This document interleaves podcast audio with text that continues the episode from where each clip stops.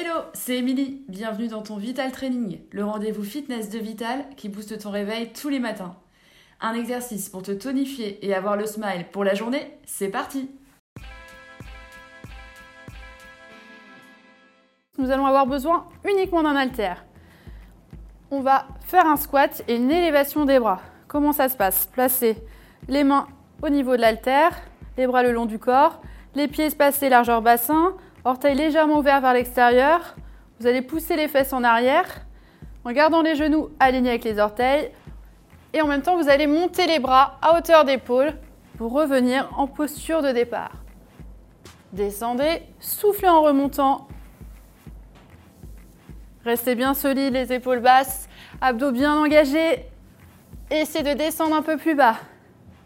Double effet qui se coule, on travaille aussi les cuisses, les fessiers et les épaules. Allez, résistez.